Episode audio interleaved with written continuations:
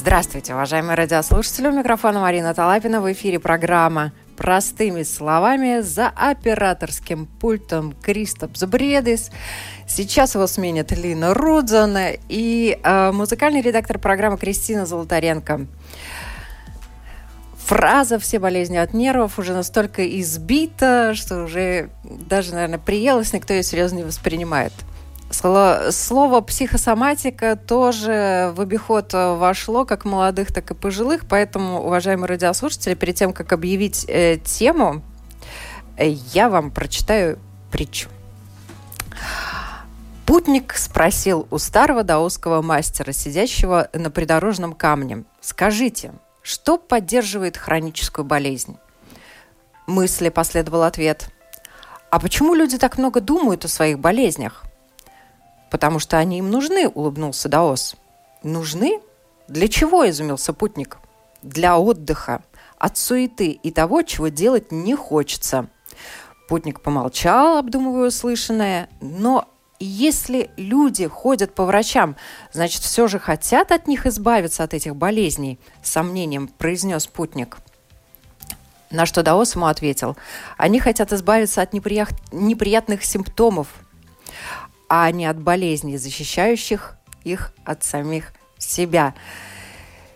Уважаемые радиослушатели, у нас сегодня в гостях невролог, магистр нейрокогнитивных наук Сандра Вейстермана и врач-психотерапевт, специалист по психосоматике Тарас Иващенко. И сегодня мы будем говорить о том, зачем нам нужны болезни, и можно ли вообще не болеть, и все, что касается вот той самой пресловутой уже на сегодняшний день психосоматики, мы постараемся разобраться и простыми словами вам рассказать. Как всегда, я приглашаю вас писать нам на нашей домашней странице www.lr4.lv. Кликайте «Написать в студию», и мы обязательно прочитаем ваши комментарии и вопросы.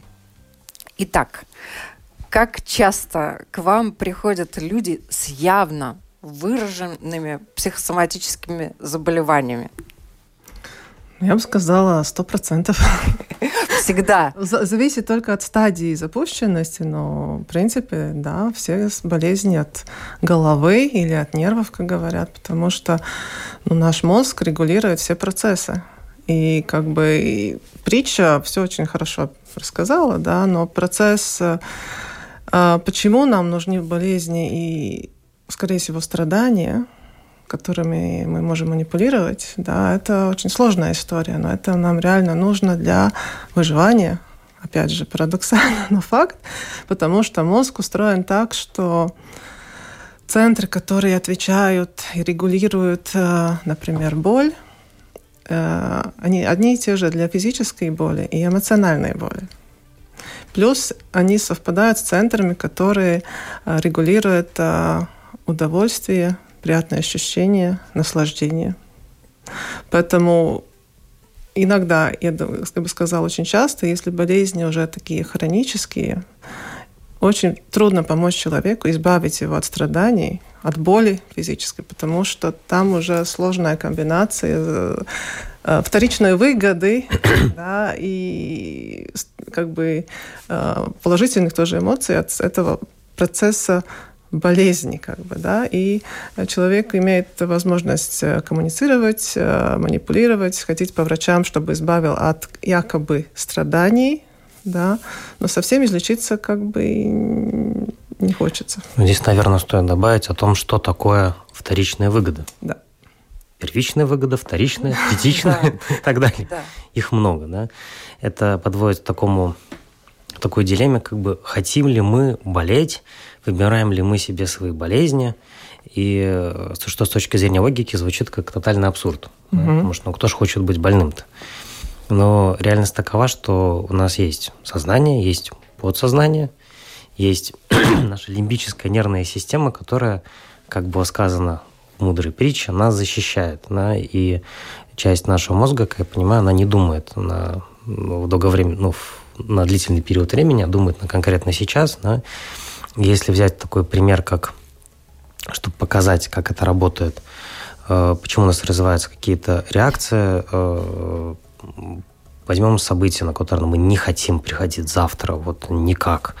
у нас все вокруг нас там стоит, и в горле стоит ком, когда мы про него думаем. И, но обязательно там нужно быть, потому что это связано с работой. А у нас в социуме не принято говорить «не хочу». Да, там, ну, что значит «не хочу»? Там, это, это какая-то мелочь. Да. А ты возьми и захоти. Вообще надо. Да? Ты должен. Ты должен, да. И поэтому мозг э, обращается к предыдущему опыту, который был, а предыдущий опыт говорит, что когда ты болел, о тебе заботились. Да?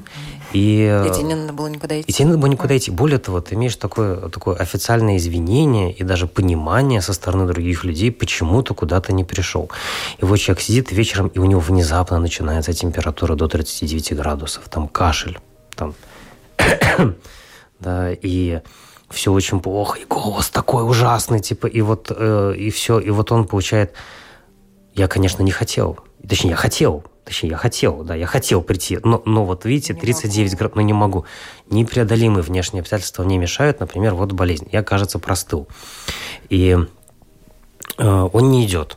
Да?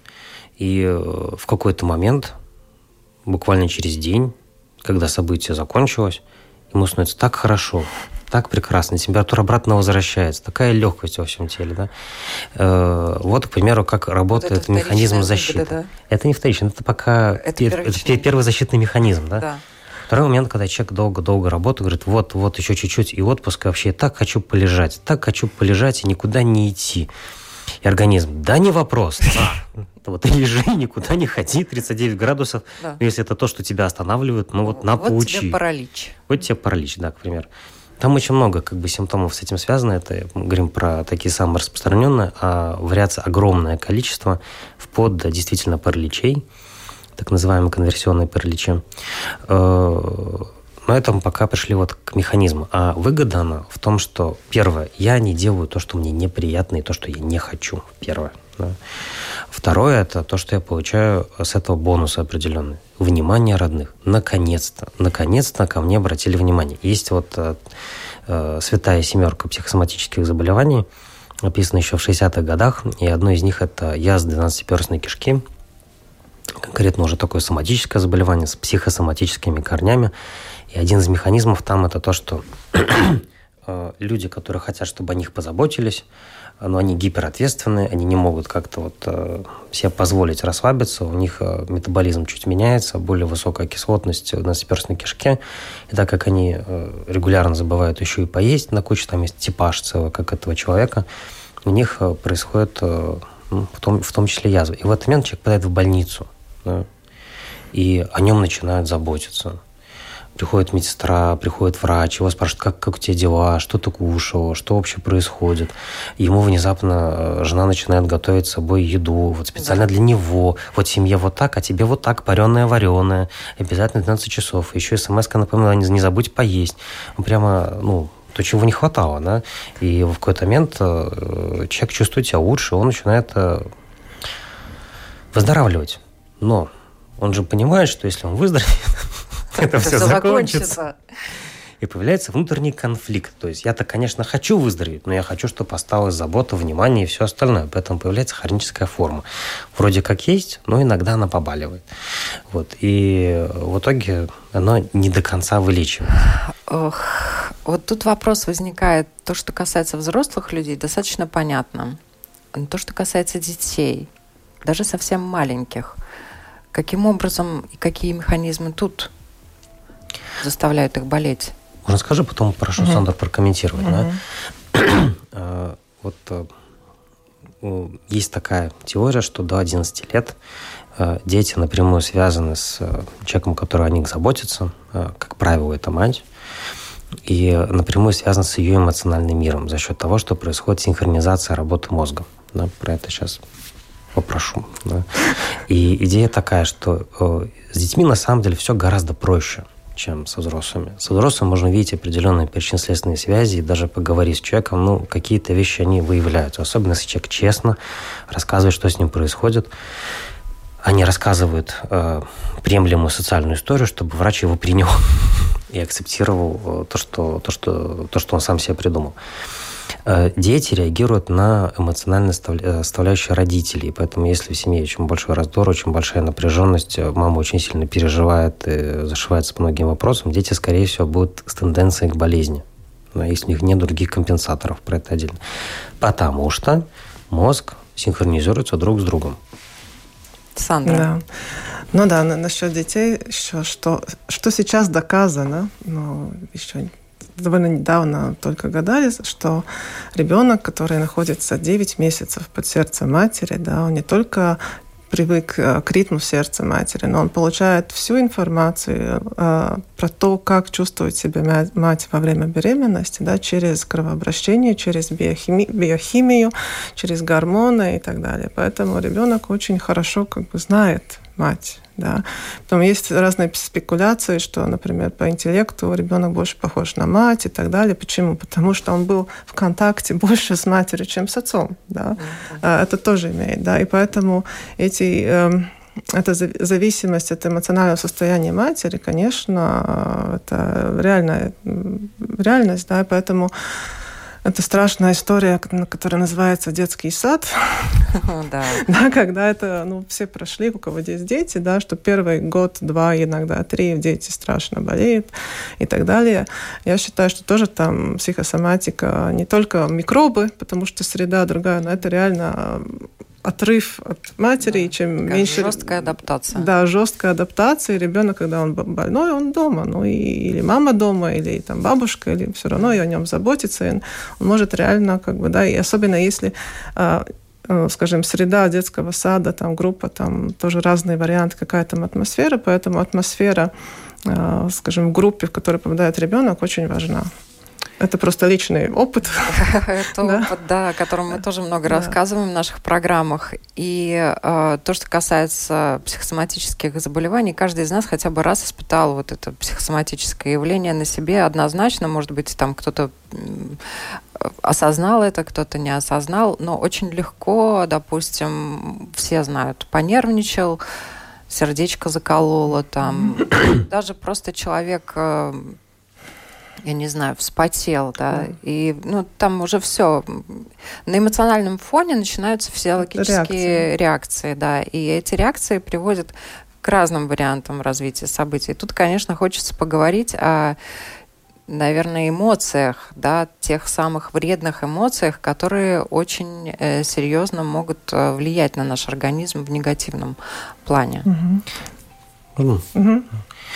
Про предыдущий, по предыдущему вопросу хотел добавить, что ну, нет такого, что мы реально сами себе выбираем болезни. Просто у нас есть понятие, как игры подсознания, которые где организм пытается нас через болезнь защитить на самом деле. Mm-hmm. Адаптировав нас к среде и запросам, которые, где мы чувствуем себя нехорошо. Про эмоции. Ну вот я, к примеру, считаю, что нет понятия вредные и плохие эмоции. Да. Они есть, да. Они есть. Они все нужны, и они все хорошие, все выполняют свои э, функции, которые были у нас заложены генетически. Есть просто понятие позитивные эмоции, врожденные эффекты, как, например, радость, интерес. И считаются как бы негативные – это гнев, страх, отвращение, презрение – стыд, но они все нужны. Гнев нам очень нужен, потому что он э, связан с защитой наших границ, к примеру, да. Отвращение, чтобы вовремя спровоцировать ну, момент, чтобы мы не ели то, что испорчено, да, или не находились в среде, где испорчено, это вредно, и, и так далее, да. Вопрос в том, что современное общество, оно связано с подавлением эмоций, с отрицанием эмоций, с запретом на проявление эмоций, классическая «мужчины не плачут», да? И даже танцуют иногда труд, с трудом. Да? Э, с тем, что мы должны быть определенно рафинированными и правильными, э, потому что на этом строится воспитание и система в школе, в университете, работе, отношениях с работодателем. И это приводит к тому, что отрицая себя и отрицая часть своих эмоциональных состояний, они находятся в одном месте, мы гасим свой эмоциональный спектр, что приводит к дисбалансу нервной системы. Насчет темы, вот поднервничала, заколола сердце, да, и что дальше, какие варианты, значит, это тема про стресс, реакцию стресса. Значит, что такое стресс, хороший или плохой и так далее. Ну, в принципе, Стресс – это нормальная физиологическая реакция на какие-то раздражители, внешние да. и внутренние. Да, внешние. Процесс адаптации. Да, процесс адаптации. Эти, и, и эти раздражители могут быть там внешние, да, и внутренние, скажем, свои мысли. Да. Значит, я понервничала потому, что была какая-то ситуация, заколола сердце. Значит, что такое реакция стресса? Это наш мозг подготавливает нас к, э, к борьбе или к защите. Да? И для этого автоматически э, ну, нам нужна, что для борьбы нам нужна сила мышц, значит, напрягаются мышцы, а нам нужно улучшить кровообращение, значит, сердце должно быть быстрее, и давление поднимается, да, там гормоны выплескиваются, потовыделение, терморегуляция включается. Поэтому при стрессе мы можем потеть, может быть жарко, да, там сердце колотится и так далее. А в самое время физиология подавляет те функции, которые не нужны, когда мы э, собираемся бороться или убегать, да, там, значит, подавляется э, желудочно-кишечный тракт, там сексуальная функция и так далее. Это нам не, не надо тогда, когда мы э, и в реальной жизни, если бы мы жили в природе, да, это было важно для выживания. Ну да. О. Медведя да? увидел, да, да испугался, да, все, да. мобилизовался или, и побежал. Или побежал, или его как бы убил, да, значит, это okay. борьба и побег, да. В реальной жизни у нас таких э, ситуаций нет. Но у нас ситуации, в которых мы не хотим находиться, но должны. Э, и мы не, это неприлично было бы сказать в лоб, что я думаю, и, или там физически как-то повлиять, или уйти, повернуться, уйти и закрыть дверь. Все. Значит, нет такой возможности. Все время подавляем да, эти э, эмоции, э, но эти физиологические функции, они остаются. Поэтому, когда мы понервничали, если мы долго понервничали, у нас начинают болеть там мышцы, спина, голова, давление прыгает почему-то, да, вроде все спокойно, давление прыгает, а аритмия сердца, да, и так далее. Это такие, э, и они накапливаются. Если у нас нету контакта с эмоциями, если мы не умеем их регулировать, то это накапливается, и результат, в результате тоже развивается хроническая уже болезнь. Хронический стресс, понятие да. тоже в наши дни уже да. вошло в обиход. И Надежно то, что может, отчасти да, из, за и, той информации, да. которая на нас. И вопрос обычно, что делать, потому что я же не могу все время, там, не знаю, менять работу там, или отношения и так далее. Вопрос отношения к ситуации. Значит, мои мысли и отношения, как я воспринимаю эту ситуацию. Ну, во-первых, я должен понимать себя, да. что я чувствую, а во-вторых, насколько это адекватно, да, потому что абсолютно мы у нас не принято бить начальника, убегать с работы. Иногда, наверное, некоторые сейчас подумали, очень жаль. Ну, японцев же есть это, когда манекен начальника, который можно пойти побить и потом почувствовать себя чуть лучше на эту тему. Э, у нас не принято убегать с работы, у нас не принято убегать со школы, это считается социально неприемлемым, грубым поведением, поэтому это ставит запреты. Но если вдруг на работе стало плохо, до того, что надо вызывать скорую помощь. Вот ты убежал. Да, это, это побег. Это побег. Но это, это социально приемлемый побег. Да. Социально приемлемый. Опять болезнь. Это да. вот тоже, потому что вот как все время учили, что это, это еще более соци... социально приемлемо по многим параметрам, потому что сказать э, даже на работе, что вы знаете, я так сильно работаю на работе, что у меня появились такие проблемы с гневом, что я не мог с этим справляться и стало настолько сильно рад на подчиненных, но мы сделали этот проект. Это звучит не так хорошо, как вы знаете, я так работал на этой работе, что меня довели до инфаркта. Да? Да. Но мы сделали этот проект. Да? Вот, это, ну, что принимается социум больше? В одном случае, конечно, переборно молодец, а второй какая-то, ну, о чем он вообще говорит? Да? Э, вот мне интересно вас спросить, как часто к вам приходят люди, которые осознают причины своих болезней, именно вот психосоматических? Какие эмоции? Ну, скажем, я бы сказала, что есть, которые осознают причину, но они не знают, что делать. Что делать? И ну, mm. сейчас, вообще за последние 10 лет ситуация стала гораздо лучше, чем, допустим, было. Mm. Было, да, потому что появилось много литературы про это, много говорят про это. Образование медиков очень сильно улучшилось, появилась обмен информацией, появились открытые источники. Э, то, что было когда-то серии для избранных, э, можно было долго искать эту информацию, и те же самые исследования, сейчас они в открытом доступе, и это активно популяризируется в мире, потому что это проблема социума вообще на самом деле. Мы живем э, в мире, где доминирует сахар, мы живем в мире с ненормальным потреблением кофе, мы живем в мире с ненормальной нагрузкой, с депривацией сна хронической с детства. И это все сказывается на здоровье, которое мы пытаемся так или иначе компенсировать. Да? И э, люди понимают, что что-то не так и понимаешь, что что-то вот, наверное, скоро где-то здесь. Но, как mm-hmm. сказал Сандра, главный вопрос, а делать-то что? Что делать-то? Есть ли у вас ответы на эти вопросы? Конечно, есть. Ура! Мы спасены, уважаемые радиослушатели. Сейчас мы узнаем главное. Ну, не совсем все так просто, потому что э, все важные вещи очень простые. Да, а очень простые вещи крайне сложно внедрять в жизнь. Да. Э, есть э, несколько таких схем, которые позволяют эти вещи уравновесить и ввести определенный баланс э, в жизни, который крайне тяжело достижим с учетом того, что у нас есть амбиция. У нас есть запросы от общества, у нас есть запросы к самим себе, запросы от родителей, от второй половинки, от детей, от начальника и э, от коллег, с которыми я себя сравниваю, потому что не хочу быть хуже, у нас этот элемент тоже как бы есть. Но все сводится к изменению образа жизни, Угу. Да, но чтобы изменить образ жизни, надо сначала изменить э, мышление. Образ мысли. Да, образ мышление. Значит, а иначе никак. Понять, зачем тебе это надо. Зачем мне это надо, да. Я вот э, каждый раз рассказываю, это был классный момент, э, когда вот есть классический момент, что нужно научиться правильно дышать диафрагмальным дыханием, научиться делать, расслабляться. Это самомассажи, аутогенные тренировки, это специально там, изменить питание, привычки, потому что оно крайне влияет на эмоциональное состояние изменить режим дня под тот, который подходит именно тебе, потому что люди разные, и потребности у них разные. И когда вот я объяснял одному человеку, как это работает, мы сказали, ну, дыхание, дыхание, да, фигня все это ваше дыхание, потому что я дышу 72 года, а мне легче не стало.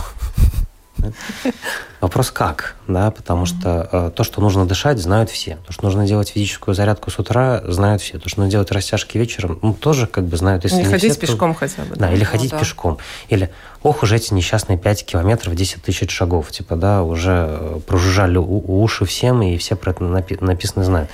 Более того, парадокс в том, что большинство людей считают, что они это все делают, но оно не работает почему-то. Да?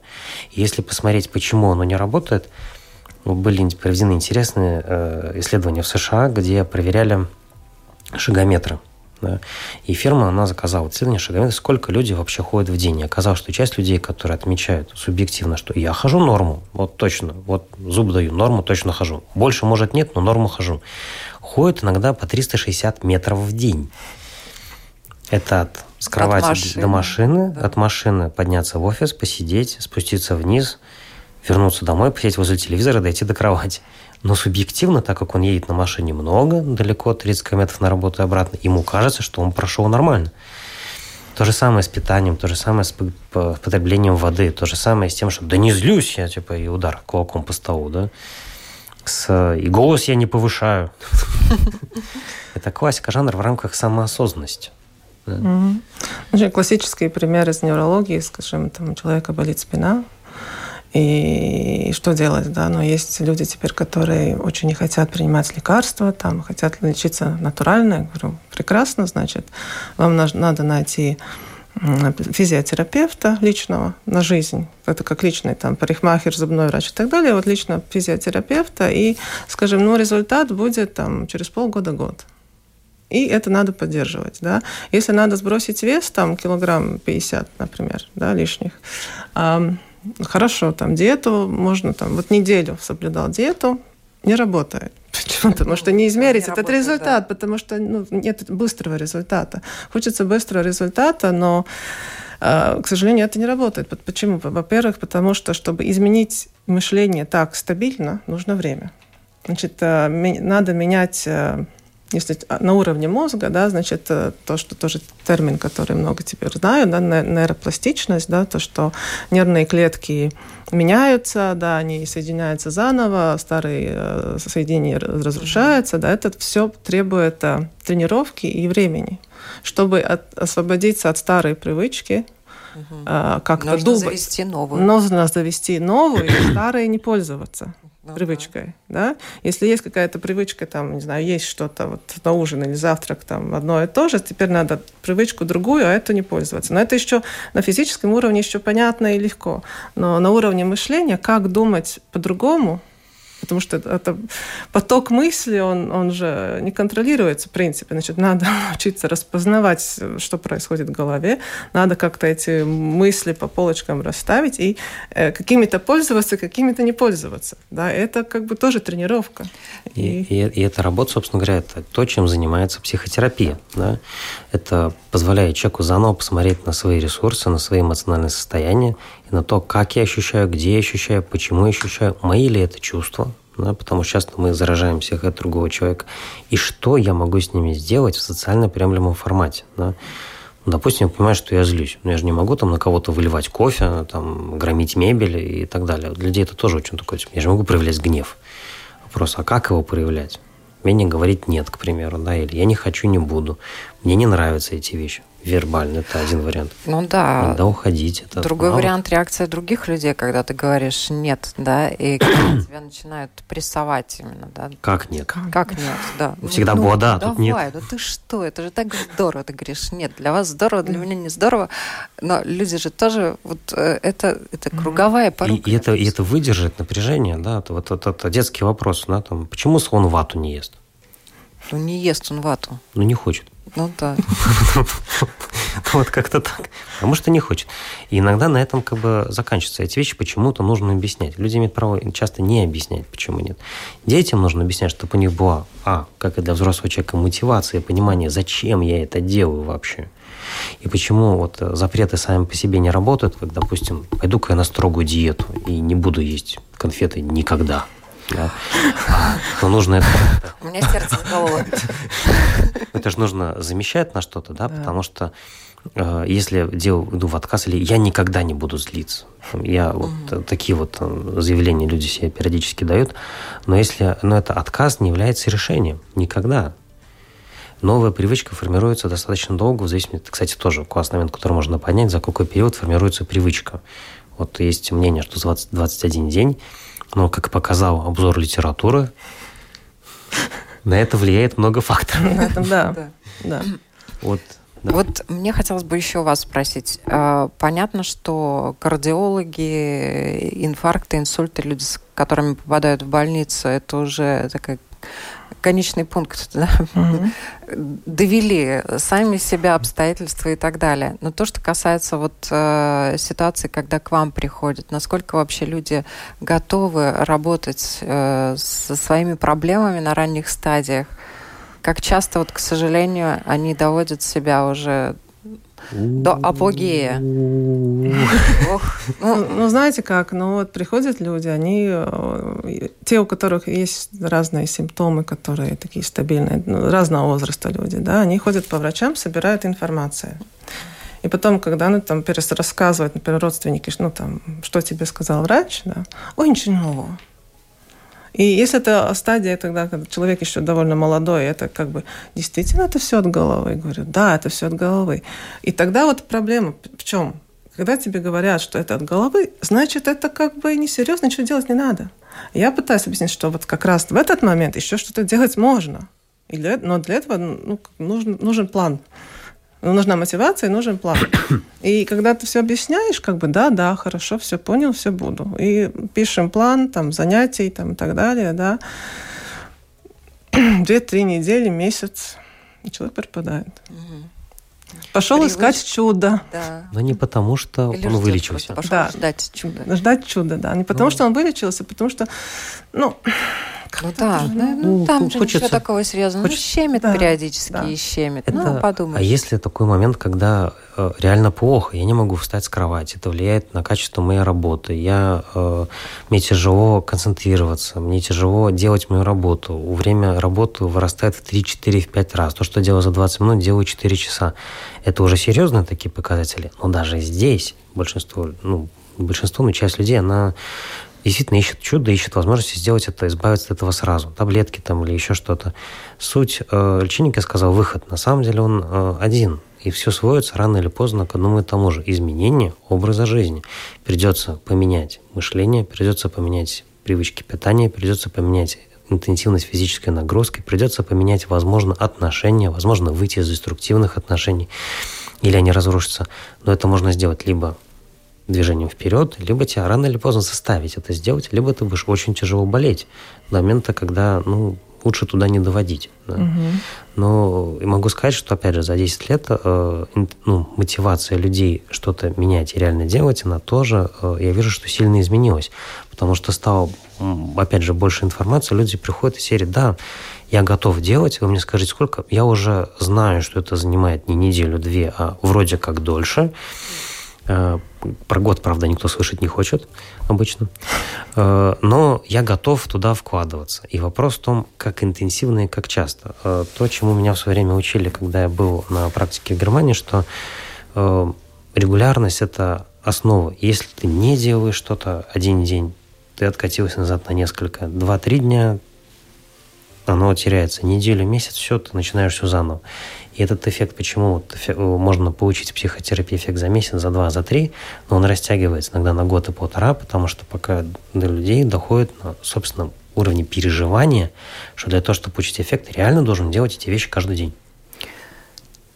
И то, что касается детей, тут у родителей есть э, замечательная возможность приучать сразу ребенка э, к тому, что будет на самом деле для него правильным, позитивным и так далее, не оставаться на детях, да, а учить их распознавать те же эмоции. Но опять но. Но. Если родители сами понимают, ну, как бы они свою, свою, свою, свой сценарий как да, бы, да, не, не, не передают. Не, не передают. Поэтому... Да, но здесь э, тоже, что родители должны работать сами с собой, да, там есть две шутки на эту тему, да, что... Давайте. Первое. Э, успешное воспитание детей и здоровье детей зависит от своевременно проведенной психотерапии до их зачатия. Да? Это первое. А вторая – это то, что когда родители читал ребенка, он должен подойти к зеркалу и сказать, тебя это тоже касается. В первую очередь. Нам звонят, давайте примем звонок. Здравствуйте, говорите, пожалуйста. Здравствуйте. А, мне 88 лет. Я ношу 15 лет такой вид заболевания. Ишемический инфаркт головного мозга.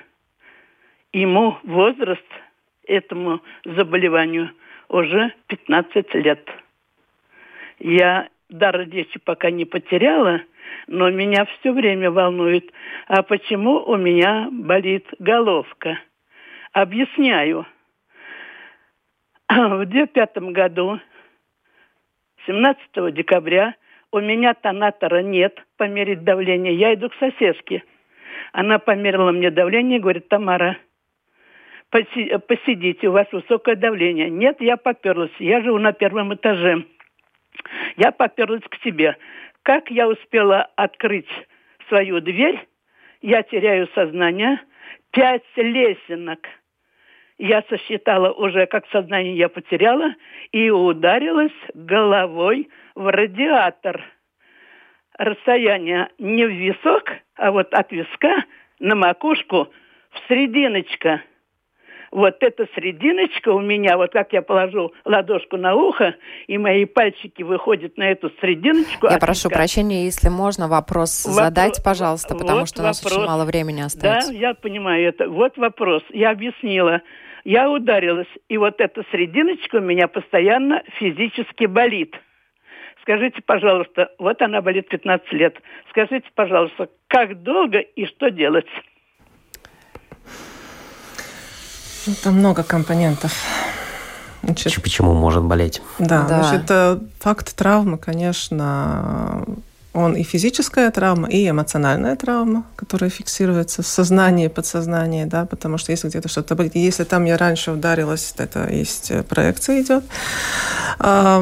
Плюс э, стресс и, э, скажем, эмоциональная обстановка травмы влияет на все это, да, поэтому боль можно лечить лекарствами и не страдать от этого, да. А, а голова может болеть в целом там и от повышенного давления, напряжения мышцы и так далее, так что сказать, как, как долго будет болеть, мы не знаем, принимает ли пациентка лекарства и так далее, но в принципе боль, если есть физическая боль, ее надо снимать, ее надо обезболивать, а да. не жить в боли, потому что чем да. больше терпим боль, тем труднее ее лечить. Ну да, тем больше да. напряжения да, и поэтому... соответствующее да. вокруг обрастаешь другими заболеваниями. Да. Мы сегодня, к сожалению, не успели поговорить, но я надеюсь, что мы вернемся еще к этому вопросу а, о заболеваниях так называемых мнимых, да, когда люди по всем параметрам чувствуют, э, вернее, они не чувствуют, они по всем параметрам здоровы, но в то же время чувствуют себя больными, вплоть до того, что женщина, например, не видит, или человек парализован, или рука отнимается, а по всем физиологическим показателям все должно функционировать. Это тоже психосоматика такая, тоже еще одна из крайностей mm-hmm. ее проявления. Я надеюсь, что мы обязательно вернемся к этому вопросу, но поскольку мы начали с притчи, я хочу и закончить сегодняшнюю нашу беседу притчей. Однажды человек шел мимо некоего дома и увидел старушку в кресле качалки. Рядом с ней качался в кресле старичок, читающий газету, а между ними на крыльце лежала собака и скулила, как будто бы от боли. Проходя мимо, человек про себя удивился, почему же скулит собака. На следующий день он снова шел мимо этого дома, и он увидел опять престарелую пару в креслах-качалках и собаку, лежащую между ними и издающую тот же жалобный звук. Озадаченный человек пообещал себе, что если и завтра собака будет скулить, он спросит о ней у престарелой пары. На третий день, на свою беду, он увидел ту же сцену. Старушка качается в кресле, старичок читает газету, а собака на своем месте жалобно скулит. И он больше не мог этого выдержать и э, обратился к женщине. «Извините, мэм», обратился он к старушке, «что случилось с вашей собакой?» «С ней?» – переспросила она. «Она лежит на гвозде». А, смущенный ее ответом, человек спросил, если она лежит на гвозде и ей больно, почему она просто не встанет? Старушка улыбнулась и сказала приветливым, ласковым голосом. «Значит, голубчик, ей больно настолько, чтобы скулить, но не настолько, чтобы сдвинуться с места». Спасибо огромное, что были с нами, что отвечали на вопросы. Я напоминаю, у нас в гостях невролог, магистр нейрокогнитивных наук Сандра Вестермана и врач-психотерапевт, специалист по психосоматике Тарас Иващенко. Я надеюсь, что мы еще встретимся и продолжим эту беседу. И часть наших радиослушателей поменяет свой образ жизни и будет жить радостней и здоровее. Ура!